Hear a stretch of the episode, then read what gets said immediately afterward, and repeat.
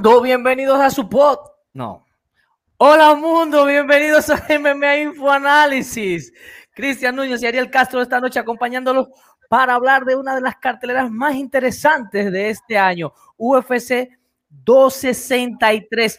Dos revanchas, dos grandes revanchas. La primera sucedida, la primera pelea del evento estelar, o mejor dicho, la revancha del evento estelar fue la primera sucedida en abril 2018 entre Marvin Vettori e Israel Adesanya, mientras que el año pasado tuvimos una de la quizás o probablemente la pelea más emocionante, la mejor pelea de las 125 libras entre Brandon Moreno y Davidson Figueiredo por el título de las 125 libras y creando muchísimas expectativas porque terminó en empate, mientras que la, el evento estelar entre Adesanya y Vettori terminó una decisión dividida muy cerrada que el mismo Vettori dice que terminó ganando la pelea. Ariel, buenas noches, hermano. Buenas noches, Cristian. Buenas noches a todos los fanáticos que se dan cita aquí en MMA Infoanálisis. Como bien dijiste, una super cartelera, dos peleas titulares a pedir de boca. De verdad que Vettori se ganó su derecho a una pelea titular bien ganado, le ganó a buenos peleadores. Y qué decir de la revancha tan esperada entre Marlon Moreno versus Davidson Figueredo, una pelea que fue la mejor en toda la historia del UFC en peso mosca masculino, eh, una pelea que hubo de todo, de verdad que dejó a todos con la boca abierta y, más, muchas personas que dieron eh, por un hecho de que Figueiredo iba a aplastar a Brando Moreno. Yo me incluyo responsablemente, yo, Ariel Castro, yo pensaba que Figueiredo le iba a pasar por encima. Me cayó la boca y de qué manera, de verdad que tremendo show dieron ambos. Moreno de verdad que se la lució. Tremendo. Se vio que trabajó muy bien y pudo hacer gala de lo que trabajó en esa pelea, porque incluso con su boxeo se llegó a imponer en, asaltos contra Figueiredo, de verdad que espectacular. Y también la cartelera eh, estelar completa. Tiene también peleas muy interesantes. El prospecto Jamal Hill contra Paul Cray, una pelea súper interesante. Eh, también Demian Maya contra Belal Muhammad. Vamos a ver qué podrá traer Belal Muhammad contra este súper veterano como Demian Maya. Y qué decir Leon Edwards versus Nate Díaz. Tremenda cartelera estelar, de verdad que no hay desperdicio ahí, de verdad que quien quiera buscarle la quinta pata al gato va a encontrar 20. así, es. Y bueno, básicamente tenemos que la, pelea, el engranaje de, la, de, de armar esta cartelera del UFC 263 quizás no fue, no fue mucho, muy complejo.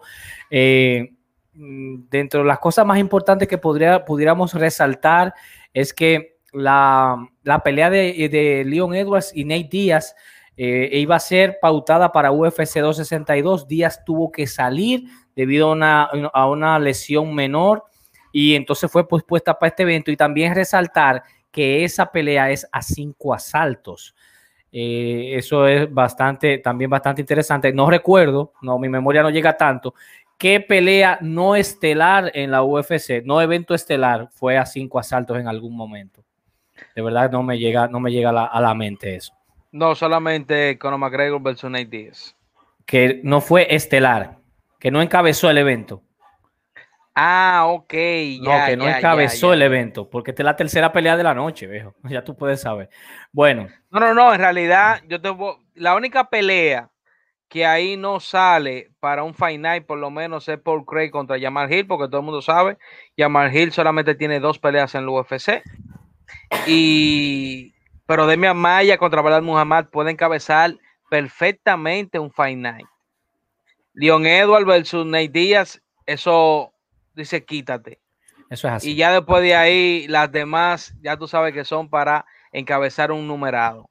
Así es. Vamos antes, a, vamos a repasar rápidamente la, cartelera eh, antes de entrar al análisis de la, del evento estelar. Carlos Felipe versus Jay Collier, Fares Siam versus Luigi Vendramini. Vamos a tener de nuevo a Chase Hooper, el, el, jovencito, enfrentándose a Steven Peterson Panic Ansat versus, eh, versus póngale Alexis ojo esa, póngale ojo Davis. esa de, de, Hooper.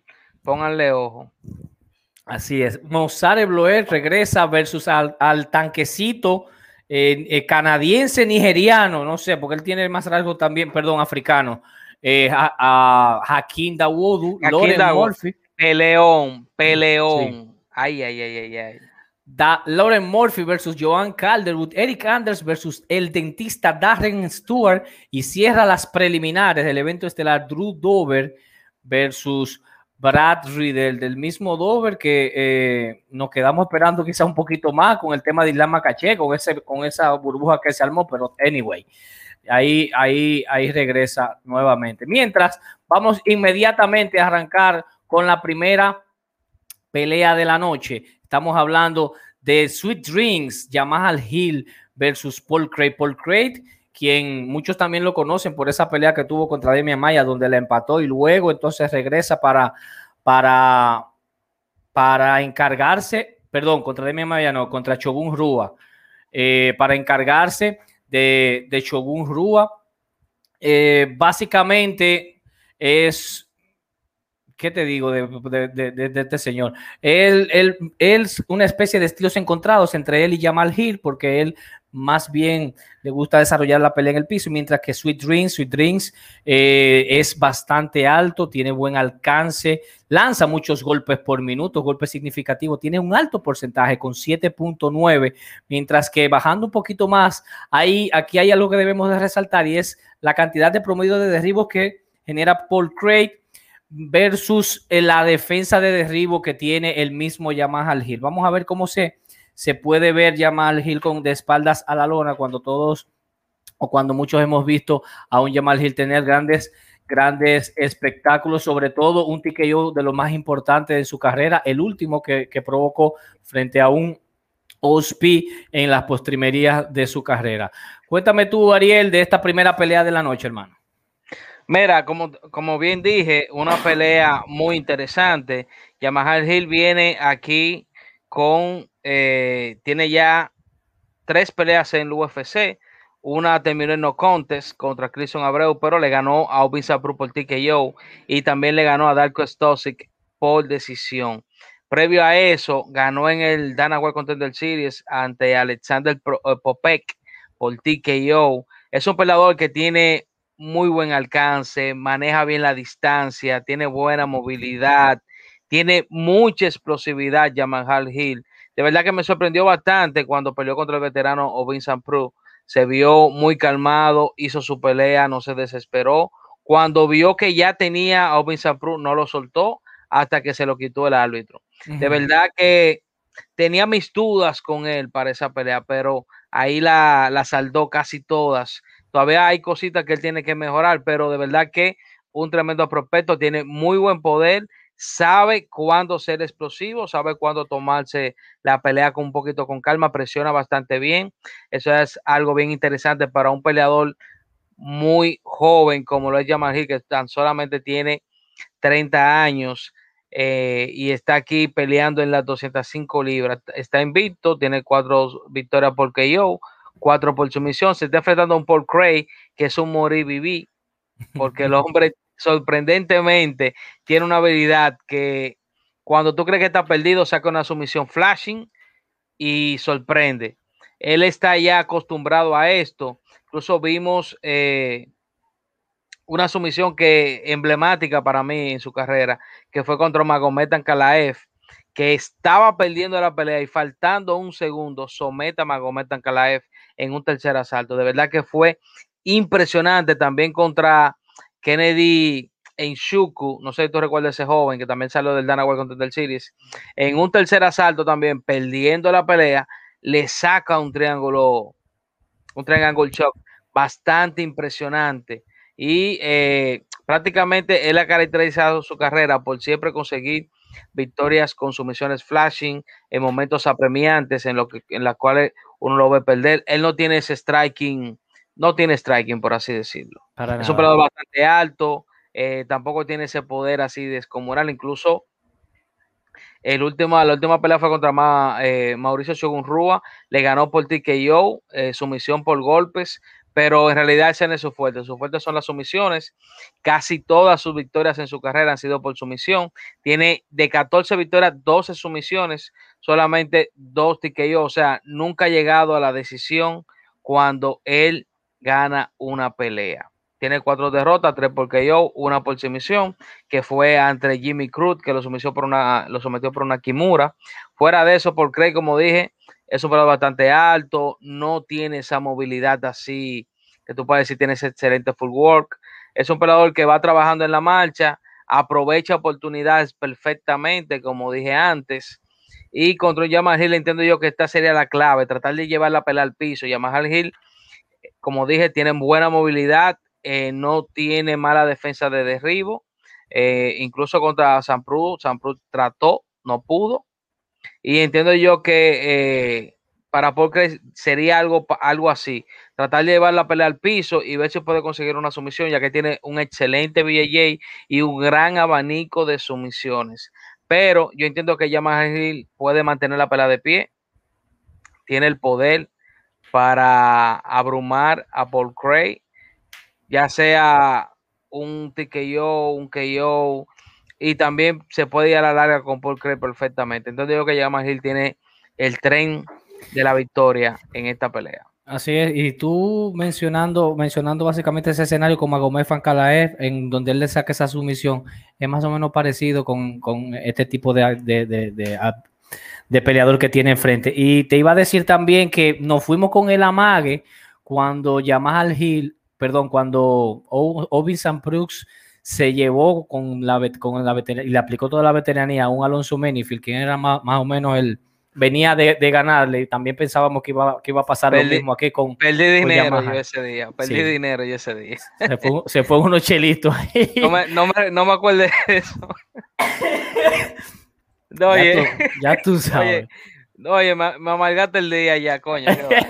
Nos fuimos con ese amague. Señores, la segunda pelea de la noche la segunda pelea de la noche entre el veteranísimo Demian Maya versus Belal Muhammad. Maya, de 43 años, viene de, perder frente al ex contendiente al título, eh, Gilbert Burns. Eh, realmente lo, yo básicamente no sé si el tema de la edad o qué, pero obviamente guardando la distancia, porque Gilbert también era, es un es multicampeón de, de BJJ, pero lo vi como un poquito débil, flojo frente a, a Burns mientras que eh, Demian Maya va avanzando ya en su edad, ya se está viendo un poquito más expuesto, no expuesto, menos eh, imponente de lo que era el, Demian Maya de aquellos tiempos, que obviamente todo el mundo, independientemente de que él es muy unidimensional, mucha gente lo pensaba a la hora de tomar una pelea con él. En esta ocasión se enfrenta a un Belal Muhammad que perfectamente puede trabajar también a ras de lona, tiene buena defensa de derribo, viene rápidamente de, eh, a tomar esa pelea luego de aquella importantísima pelea en marzo pasado donde se, estaría enfrentando o donde se estuvo enfrentando a Leon Edwards. Gracias a Dios eh, pudieron ponerle ese piquete a los ojos y declararle no conte porque de verdad le estaba eh, Leon Edwards. Muchos pensábamos que no iba a llegar con esa fuerza y esa agresividad por el tema de todas las cosas que había pasado, pero se, les, estaba eh, llevándose la pelea claramente. Mejor que nunca estaba él. Así es. Este, estaba dando unos middle kick que yo creo que le daba a una columna de un edificio y lo, y lo tumbaba. O sea, esa patada no, no, No, oye, de verdad que impresionante. No se le vio ningún tipo de ring ross a Leon Edwards y de verdad que abrumó a Belal Muhammad. Fuera del piquete, eh, Belal Muhammad si llegaba a un tercer asalto iba a ser mucho. Así es. Y yo pienso particularmente que Belal Muhammad tiene la oportunidad de reivindicarse en esta ocasión porque no es, uno es un desconocido a ras de lona y también puede mantener la pelea en el piso. Ha sido eh, un poquito subestimado. Eh, él es un peleador que él tiene mucho que ofrecer en una pelea y es muy durable. O sea, Belal Muhammad te puede llegar a un tercer asalto perfectamente y mantenerse ahí atacando constantemente. O sea, eh, eh, es un peleador que si tú lo subestimas te puede llevar una sorpresa. Eso es así. En fin, dame tu opinión con relación a esto. De mi lado, a mí particularmente me gusta ver al Muhammad también para llevarse es la victoria en la segunda pelea de la noche. Mira, voy a comenzar con Belal Muhammad porque de Maya ya todo el mundo conoce lo que él puede ofrecer, todo el mundo sabe su tipo de estrategias eh, para sus peleas, prácticamente la misma, siempre llevar al suelo y buscar la sumisión. Y aún así dominaba. exacto. Eh, no, claro, te voy a decir una cosa. Si tú no tienes un nivel de grappling que tú puedas contrarrestar ese, ese jiu-jitsu que tiene eh, élite de Maya, señores, de Maya le, lo puso de lucha hasta Royal Gracie en una pelea de jiu-jitsu. A Fabricio Wendul también, a Yacaré Sousa. En su momento, a nivel de grappling, bueno, Yacaré Sousa en Brasil, en su peso, tendrá los mejores siete. En su peso en, Brasil en Jiu-Jitsu. Con eso se lo dijo todo. Entonces ese hombre dominaba a ese tipo de personas con el tamaño y, la corpulencia que tiene, porque de mi mayor no es una persona corpulenta ni tiene ese tamaño así exagerado. Con eso se lo digo todo. Eh, hablando de Muhammad, Muhammad es un peleador que tiene buen boxeo, lanza buen volumen de golpes, eh, lanza 4.75 golpes por, minuto, eh, tiene una efectividad de un 43%. en las últimas peleas, y me imagino que esa, esa cifra se disparó por las últimas dos peleas, incluyendo la de Leon Edwards, que ya recibe 4.02, pero tiene una defensa de un 60%. Algo bastante bueno, ah, de Mamaya en su caso tiene 1.82 golpes por minuto, lanza, tiene un 43% de efectividad y solamente recibe 2.01 para un 63% de, de defensa. Ya en el grappling de Mamaya, como dije, siempre baja sus estrategias, lanza 2.49 derribos por cada 15 minutos, tiene un 25% de efectividad. Recuerden, esto ha sido afectado por dos peleas solamente, contra eh, Kamaru Usman y contra Tyron Woodley que tiene un 25% de efectividad, solamente por esas dos peleas, porque le defendieron todos los derribos sabidos y por haber. Y eh, en su defensa, de Mamaya tiene un 61% y lanza 1.03 sumisiones por cada 15 minutos. Belal Muhammad tiene excelente defensa de derribo con un 85%. Eso, pónganle ojo a eso. Es muy difícil llevar a Belal Muhammad al suelo. Eh, como dije, tiene buen boxeo, tiene buena movilidad, patea muy bien a las piernas. En este caso no creo que lo haga tanto contra Demian Maya. Él no tiene mal alcance para las 170 libras. Él tiene alrededor de 74, 75 pulgadas de alcance. Y la sabe utilizar bastante bien. Tiene buena movilidad. Tiene, no tiene ese poder, eh, por así decirlo, un poder descomunal pero tiene eh, un, poder con volumen de golpe bastante interesante, Belal Muhammad. Él trabaja muy bien lo que es la zona media con sus golpes y eh, acepta muy, mucha cantidad de golpes a la cabeza. Entonces digo que para esta pelea, la clave de él sería esa, pelear a la distancia, a me Maya, mantenerse moviéndose constantemente, porque si se fijan, de Maya, cuando tú le peleas a la distancia, se le hace un poquito difícil eh, la pelea. Y también si tú le peleas contragolpe, como le peleó Woodley eh, en, este caso.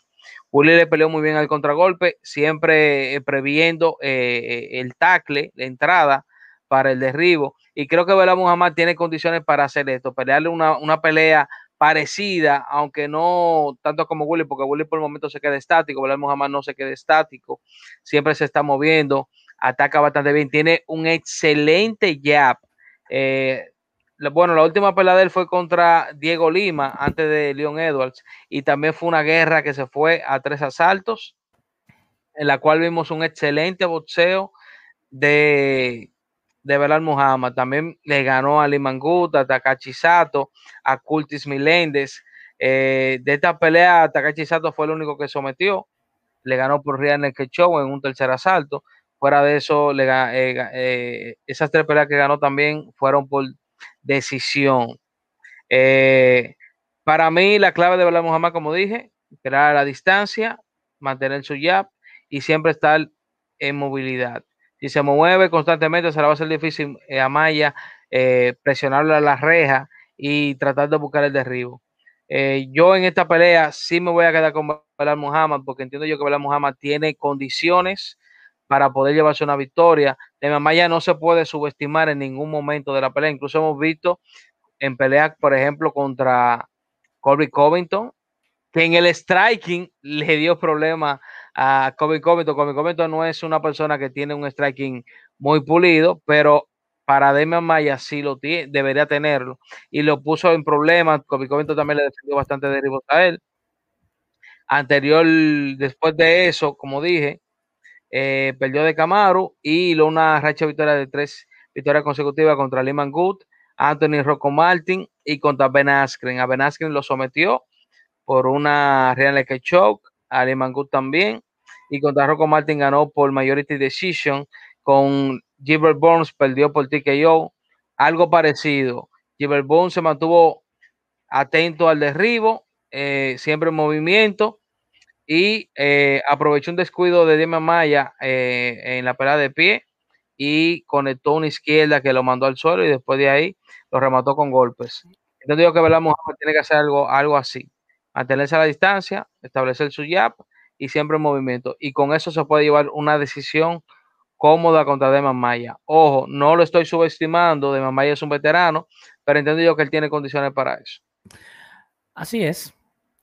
Antes de irnos a la pausa, vamos a darle a este. Eh, me gustaría mandar un saludito al feed, porque veo el feed muy activo, Cristian. Un saludo a Isaac 1302. Eh, También un saludo a Nelson Aguilar. Muchas gracias por sintonizar, Nelson, siempre con nosotros. También a José 22, mejor conocido como Mohamed. Saludos para él. Así que muchas gracias a todos por aquí, por sintonizar con nosotros.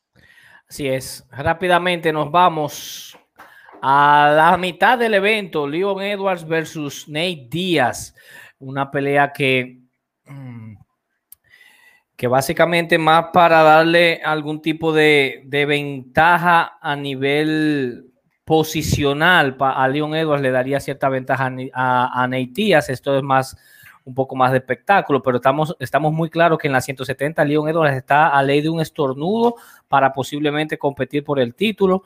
En esta ocasión, esta este tipo de pelea mediática contra un Nate Díaz que si bien es, es una figura, a pesar de que últimamente ha estado retirado así, no ha estado con tanta frecuencia en el octágono, dígase que ha peleado en los últimos cinco años de, eh, cuatro veces, pero él, el, muchacho mueve masas por su estilo muy particular, por lo que representa en Stockton, eh, por lo, la cara de chico malo y la, la, banda que tiene, por decirlo así, entre comillas, contra su hermano Nick Díaz, lo que siempre han, han, han, sido, han mantenido siempre una posición coherente de ser los chicos malos. Y eso le ayuda mucho al espectáculo, en este caso, al enfrentarse a un Leon Edward, que es, un agua, es una sopa fría. Eh, a eso lo podría él a impulsar impulsar y colocarlo a las puertas de una oportunidad titular si da un gran espectáculo. Como vimos a un Leon Edwards que entró contra Belal Muhammad, entendemos, yo de manera particular, que él no perdió mucho durante esa gran ausencia que tuvo en desde el 2019, que tuvo COVID, después la pandemia, después se quedó, creo que fue en Londres y todo eso. Eh, contra Belal Muhammad, que fue básicamente un no contest lo que produjo esa, esa, esa ese eye poke en, el ojo derecho de, de Belal. Pero eh, rápidamente consiguió pelea contra Nate Díaz, que es, es bastante inteligente, está buscando peleas que también le puedan, le puedan sumar. Él viene de perder el título de BMF frente a Jorge Masvidal. Anteriormente le había, le había ganado a, a, un Anthony Pérez y en esa se ha mantenido, pero sí podemos decir que ha sido mucho más inteligente con su carrera desde el 2016, donde ha hecho, ha hecho todo su dinero, especialmente con esas guerras contra Conor McGregor.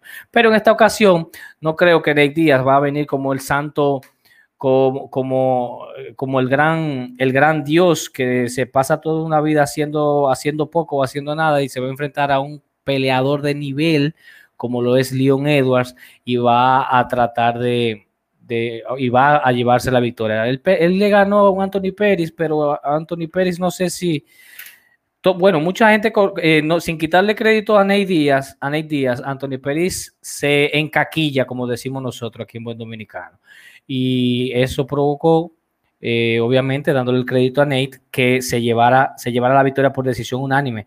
Pero después vimos como en una pelea contra Jorge Masvidal, definitivamente una pelea bastante buena, pero obviamente Jorge Masvidal lo superó bastante a Nate Díaz. Esperemos a ver qué va a pasar en esta ocasión con un peleador como Leon Edwards, que se ha enfrentado también a grandes peleadores de nivel, como lo es el mismo ex campeón de la 155, Rafael Dos Años, se enfrentó al mismo Gunnar Nelson, que en algún, en algún momento fue un gran prospecto, y así sucesivamente. Yo particularmente me gusta Leon Edwards, viejo.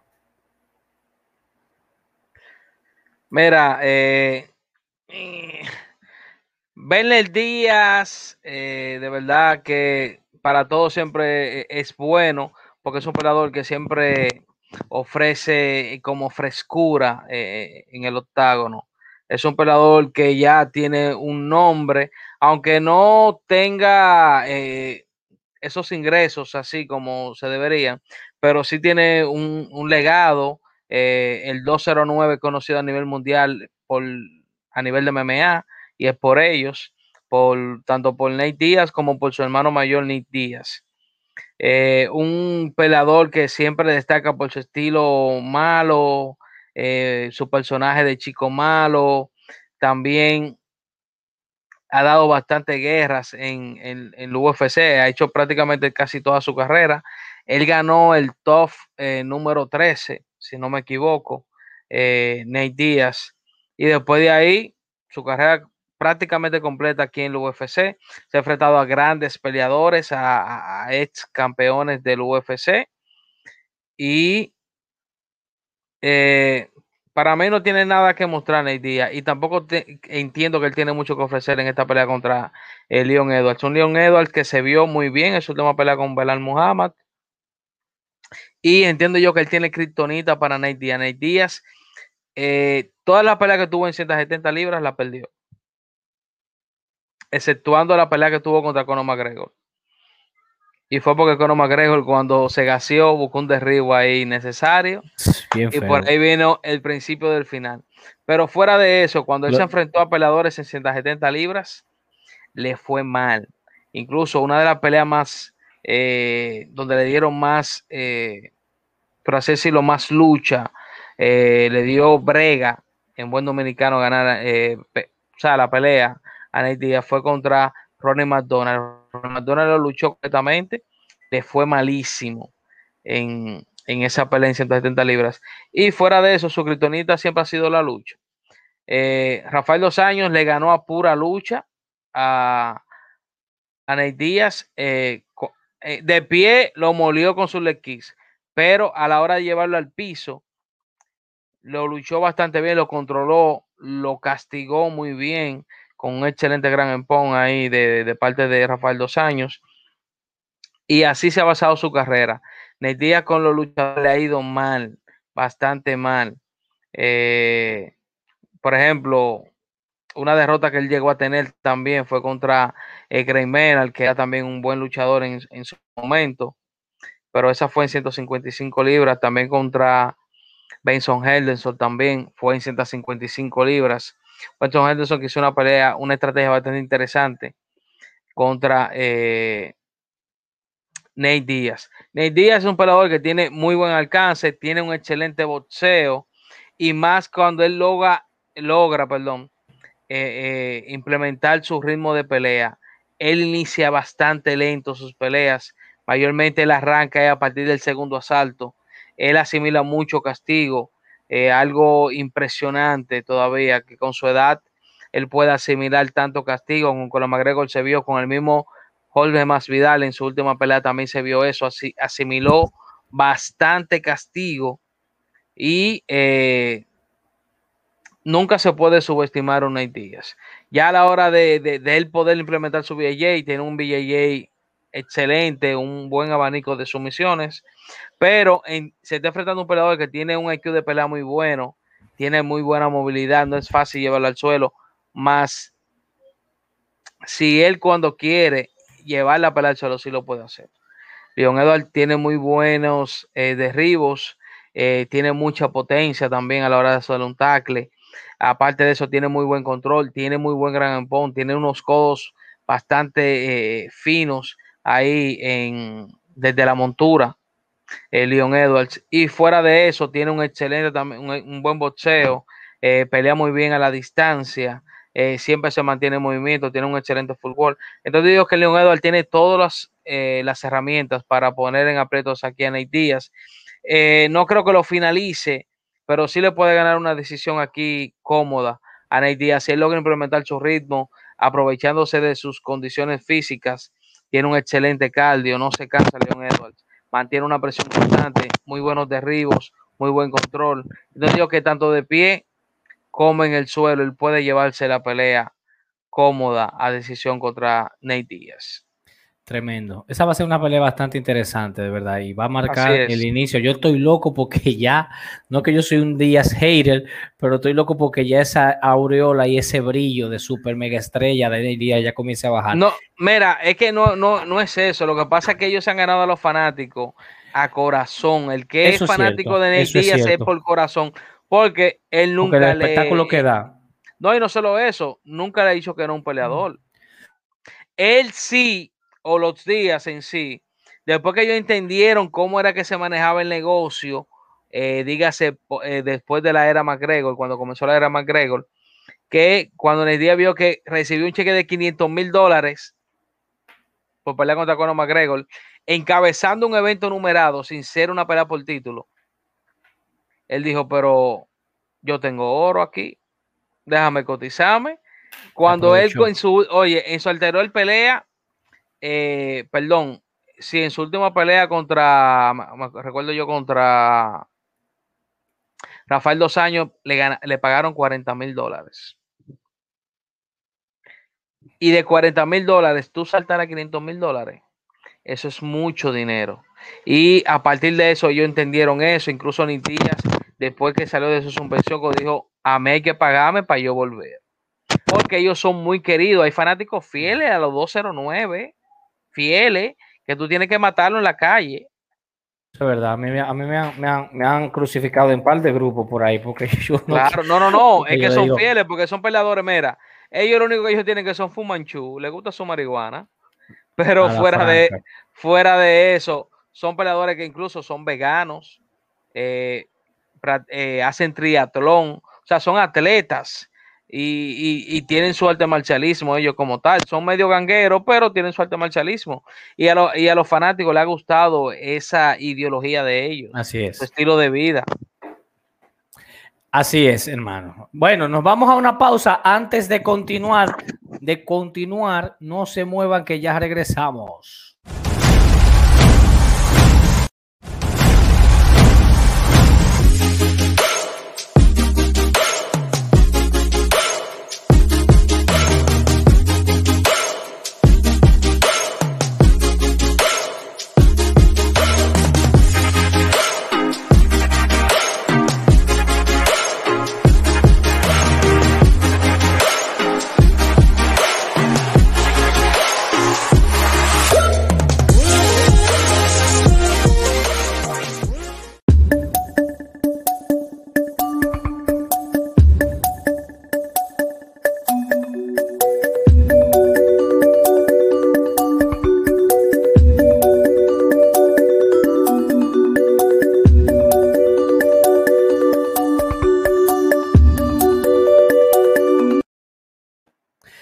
Rápidamente nos movemos al evento coestelar de la noche, una pelea súper interesantísima, sobre todo por el, por el, por lo que nos dejó luego de, de, ese evento en diciembre pasado, UFC 256, por el título de la 125, Corazón Latino, Corazón Guerrero Mexicano. Brandon Moreno se retaba y entraba incluso con una pelea short si mal no recuerdo, Sí, era Sean Norris, porque anterior a eso, eh, un mes antes o tres semanas antes, Davidson Figueiredo, había peleado contra Alex, contra Alex Pérez. Y en ese mismo evento había peleado Brandon Moreno y ahí mismo le dijeron, bueno, eh, quédate aquí Figueiredo, que tú definitivamente vas a pelear ahora en diciembre porque Figueiredo lo quiso y Dana ahí mismo la pactó la pelea, una pelea súper interesante, cerrada, la mejor pelea hasta ahora según los grandes expertos de las 125 libras, un Brando Moreno con un gran corazón, intercambio de golpes increíble. eh, por, por ambos peleadores. Un error de Davidson Figueiredo, pues fue decisión mayoritaria, fue empate mayoritario. Un error de Davidson Figueiredo que le quita el punto, un golpe bajo, provocó entonces al final esta decisión, pero no le quitamos todo el mérito y todo el crédito que tuvo eh, Brandon Moreno, que estuvo cerca de conquistar el título de las 125 libras. Sale de ahí súper emocionado para, para prepararse, porque inmediatamente sale, incluso ahí mismo en el evento, a Dana le dicen que sigue y él eh, sigue la revancha y él dijo automáticamente. Entonces ya él se preparó del lado de Davidson, justifica eh, que tuvo unos problemas eh, estomacales, estuvo interno unos días antes de su pelea. Entonces a eso él alega el poco rendimiento y por qué la pelea salió empatada lejos de, o por qué la pelea fue tan cerrada lejos de, del punto que le quitaron. Entonces, básicamente, yo particularmente a Davidson Figueroa no encuentro qué nivel más alto puede adquirir. Él desde, él desde que comenzó a, tomar notoriedad enfrentándose a, a, Joe Benavides, definitivamente fue adquiriendo y corrigiendo todos eh, sus pequeños errores uno, uno tras otro hasta adquirir este gran nivel donde se vio un Davidson Figueredo invencible hasta que llegó este muchachito de Tijuana, México, y le mostró algunas cosas, pero todavía nos queda entre comillas o entre paréntesis el tema de si realmente él estaba, él estaba enfermo o estuvo en, un 70% de su capacidad. Esa es una de las interrogantes que, no, que vamos, vamos a poder, vamos a poder eh, resolverlas el próximo sábado cuando veamos estos dos grandes guerreros enfrentándose. ¿Se irá para Brasil o se irá para México? Bueno, yo no sé ni qué decir en esta ocasión. Sin embargo, yo todavía, todavía le estoy dando el beneficio de la duda al campeón. Creo que sí va a ser una pelea bastante cerrada nuevamente. Eh, tiene mucho, tiene mucho peso encima de Benson Figueredo de demostrar de que lo que pasó con esa, ese empate eh, simplemente fue por circunstancias ajenas a él, no porque, porque básicamente el nivel o no o más bien no porque básicamente haya mermado un poco su nivel o que Moreno esté al nivel de ese gran campeón, pero eso lo vamos a, saber el próximo sábado. Cuéntame tú, Ariel, de esto.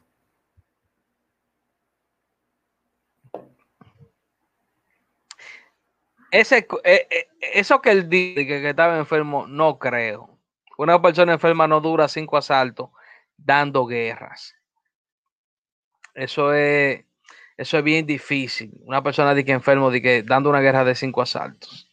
Y fuera de eso, si tú te, si tú te fijas, fuera de ese, de esos golpes bajos que él conectó, porque fueron varios, por eso que le descuentan el punto. Fuera de eso, si no él hubiera ganado su pelea. Entonces, no fue por estar enfermo que perdió la pelea, que se deje de eso. O sea, no, que diga, no que perdió la pelea, sino que no ganó la pelea.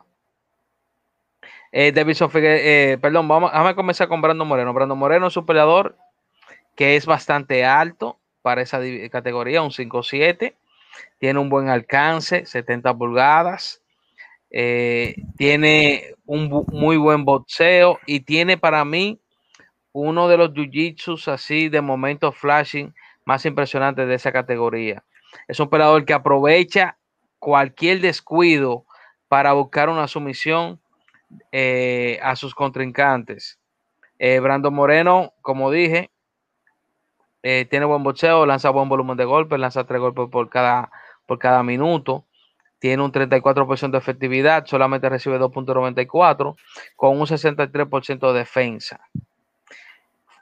siguiendo ya con lo que es el grappling, 1.75 derribos por cada 15 minutos, tiene un 40% de efectividad un 69% de defensa. A él no le asusta que lo lleven al piso porque tiene una guardia muy activa, eh, siempre se mantiene trabajando. Y por eso eh, tal vez lo bajito en la defensa, pero no es porque él no, pueda defenderse. Y eh, realiza 0.54 sumisiones por cada 15 minutos.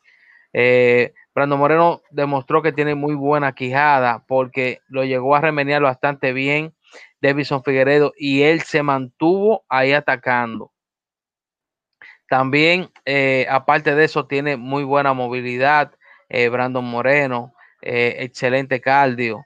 Él tiene muchas herramientas y él aprovecha por momento su alcance, porque hay cosas que no me agradan en su striking, es que él teniendo el alcance le gusta entrar en el inside, en la pelea inside, y esto contra Davison Figueredo no es lo más eh, óptimo, lo más adecuado, de entrar contra un Davison Figueredo a, la pelea inside.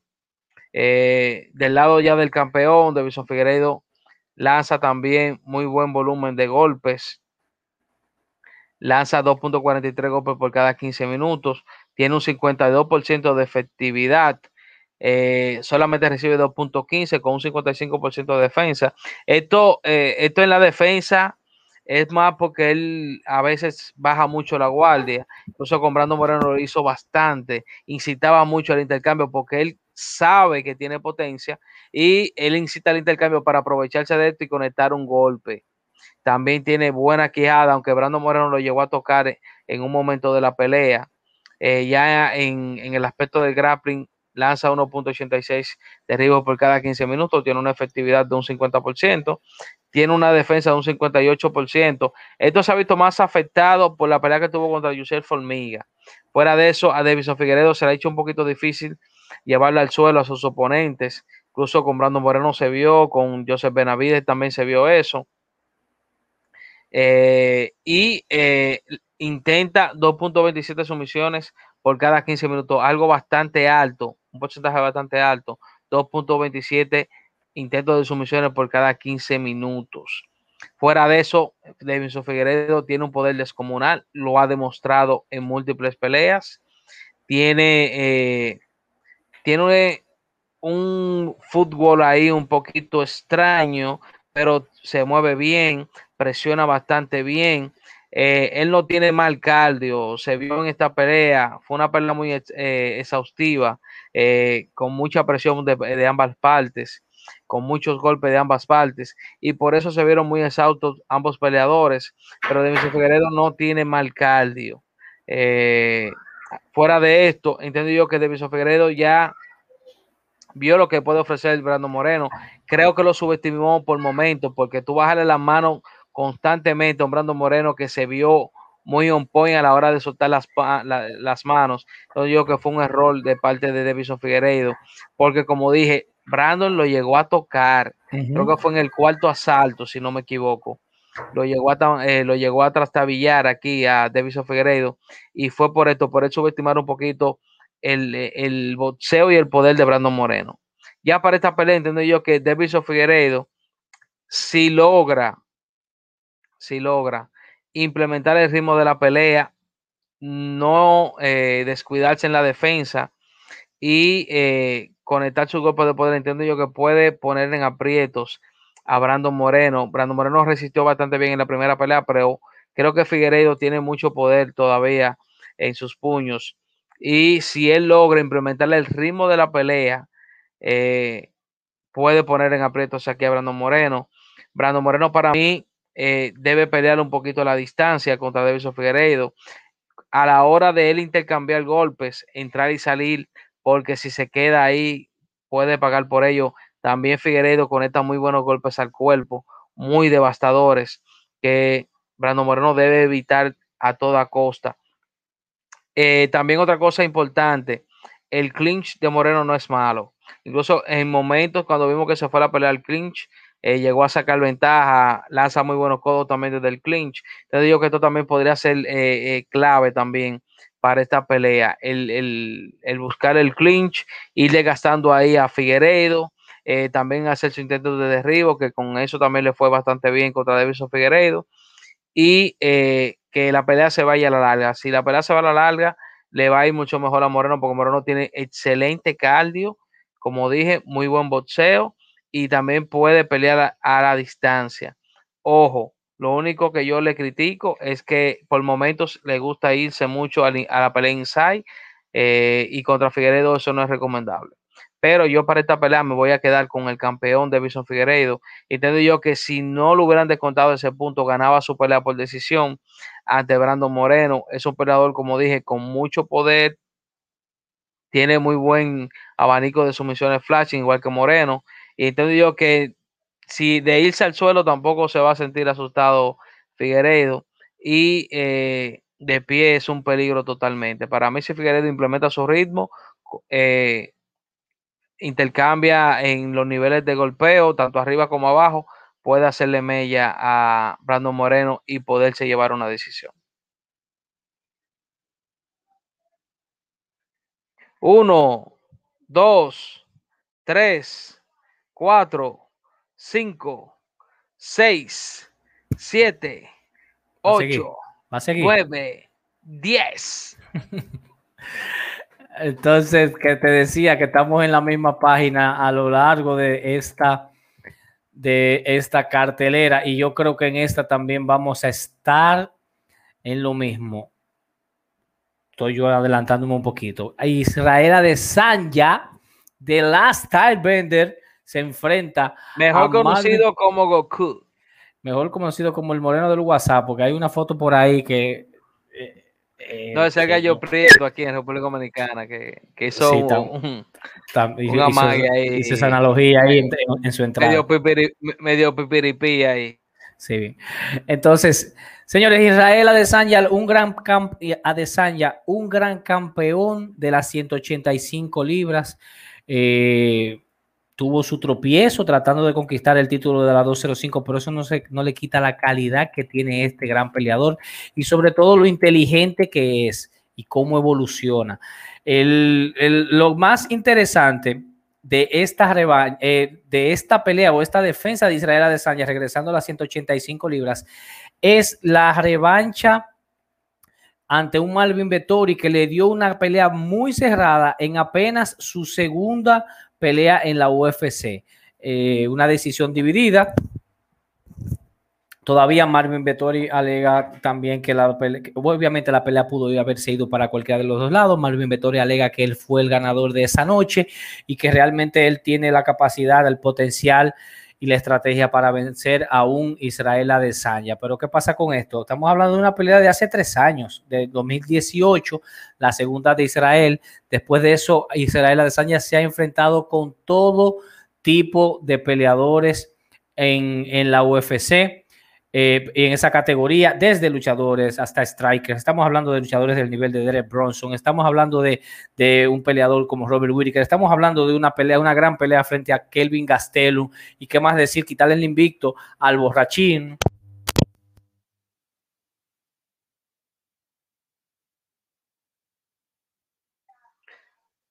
Strike 3, 4, 5, 6, 7, 8, 9, 10, 11.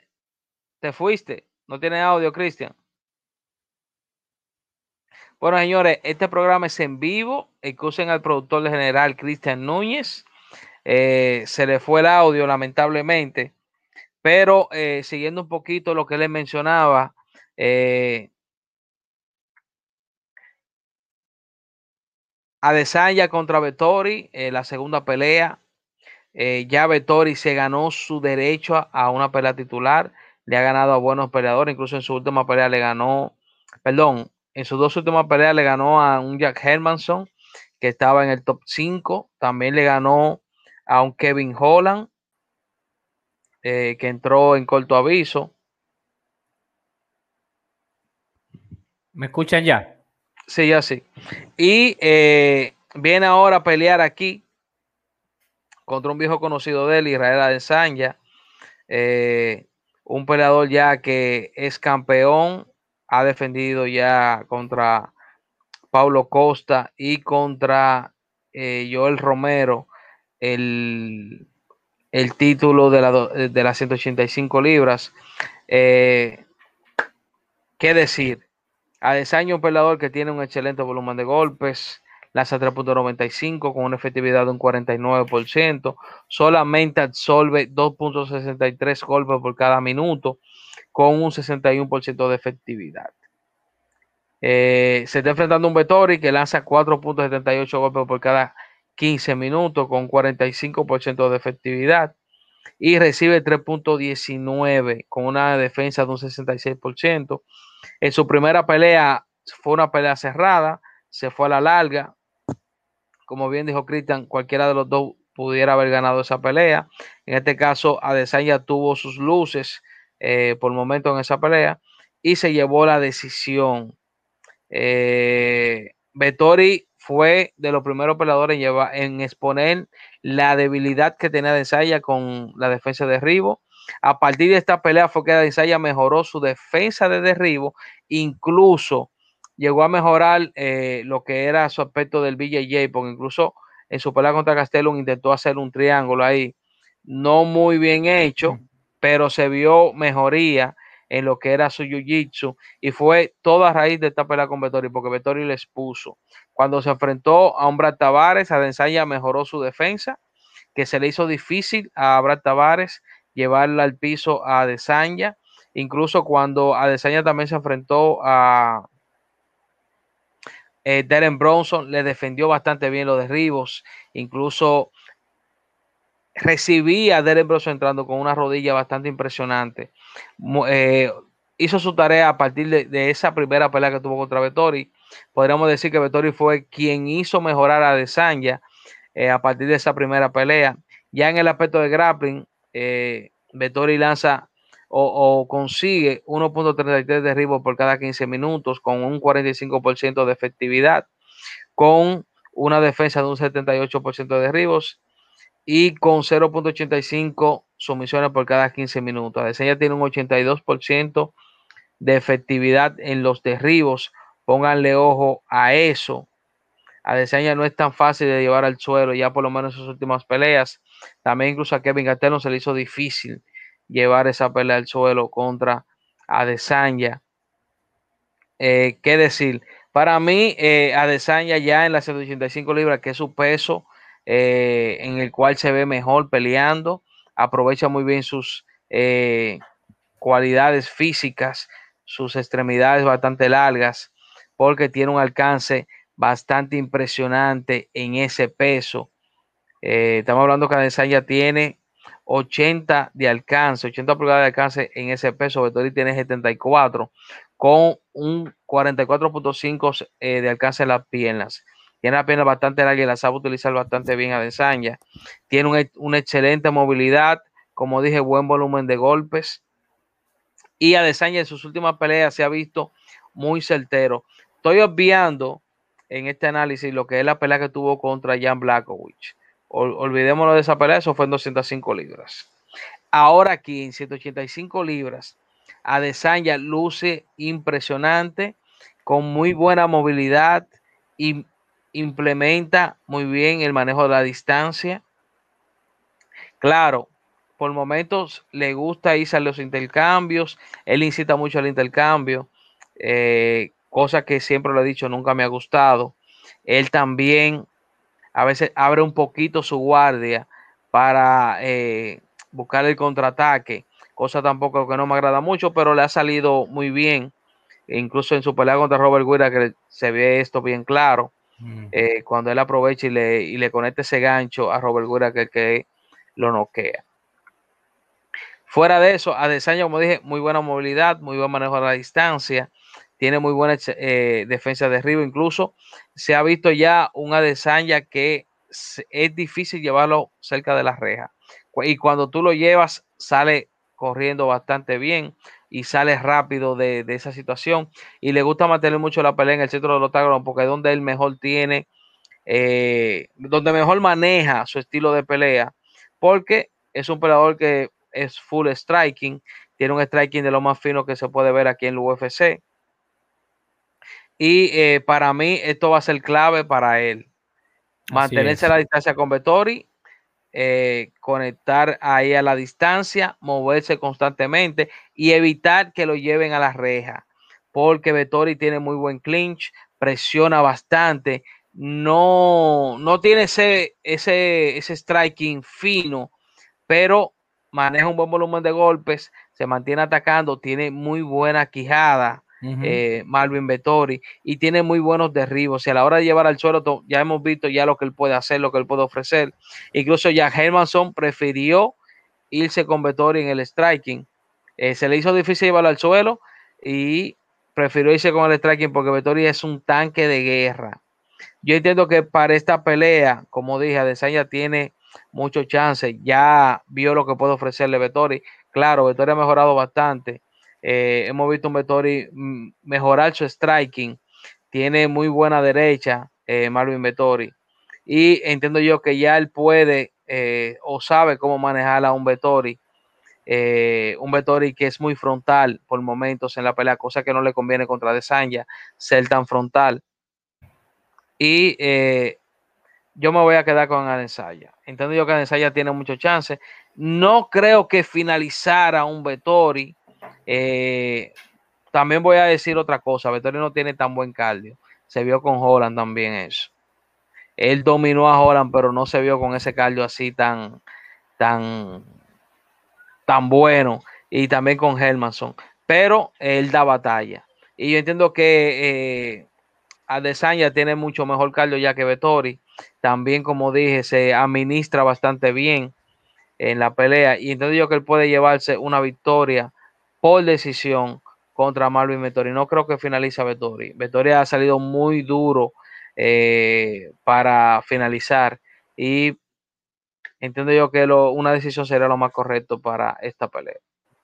Así es. Bueno, básicamente lo dijiste todo. Para mí, eh, Adesanya no tiene más, ya llegó al techo de, su nivel. Él en las 185 libras es inmenso y no creo que Vettori tampoco vaya a amenazar con ese reinado, sobre todo con la gran presión que tiene de un Israel Adesanya, quien es tan inteligente ahora de demostrar que lo que hizo en las 205 libras fue simplemente un error de él subir para allá a tratar de pelear con eso, con ese, con ese monstruo polaco. Pero que en las 185 hay que respetarlo. Ojo, una cosa. Para mí, clave para Vettori va, a ser la presión. Porque, ojo, Costa intentó presionar, pero no fue una presión inteligente, igual que eh, Joel Romero. Quisieron pelear al contragolpe contra Adesanya, cosa que es un error. Para mí, Vettori, si no presiona atacando, se le va a hacer difícil. Porque si presiona el contragolpe, dudo que Adesanya. Porque Adesanya es muy inteligente. Adesanya no va a entrar en el juego de Vettori. Vettori tiene que entrar en el juego de Adesanya para que se desarrolle la pelea. Así es. Nada, hemos desmenuzado UFC 263, el evento estelar, perdón, la cartelera estelar, y solo queda esperar el próximo sábado, hacer palomitas, tener muchas palomitas ahí, cerveza, whisky o lo que quieran tener para entretenerse, porque de verdad esto garantiza, según los papeles, que vamos a tener una gran velada el próximo sábado. En papel una super cartelera. Eso es así. Nada, señor Castro, hasta aquí llegamos. Ya a las nueve en punto. Muchísimas gracias, hermano. Despídase y nos eh, fuimos. nada, bro, muchas gracias por estar aquí conmigo y compartir con, todos los fanáticos.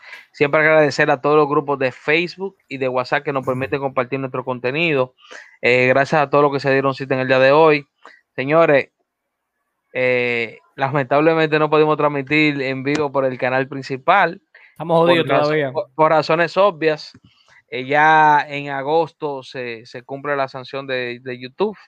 Eh, pero mientras tanto, apoyen este canal, MMA Info Reacciones, donde el señor Cristian está dando el todo por el todo, reaccionando a todos los eventos de UFC todos los sábados. Y nada, suscríbanse, comenten, compartan si les gusta el contenido y denle like que con esto nos ayudan bastante. También recuerden que tenemos nuestra cuenta de Patreon. Quiero que se sientan identificados y quieren apoyar el contenido de MMA Info, un contenido que sale limpio, clean todas las semanas y que es de los mejores contenidos de toda Latinoamérica. Apóyenlo. De verdad que necesitamos de su apoyo para seguir ofreciéndole contenido de calidad con los mejores equipos. Así es, seguimos, finalmente seguimos creciendo, estamos, pueden encontrar también este audio en Spotify, vamos a estar colocando en el cintillo ya en la próxima edición la, dirección ah, y también estamos incursionando en Twitch a ver cómo nos va a ir en, en, esa gran plataforma, la más grande de transmisión de contenido por streaming. Nada, así es. Nos fuimos, señores, un placer. Oh.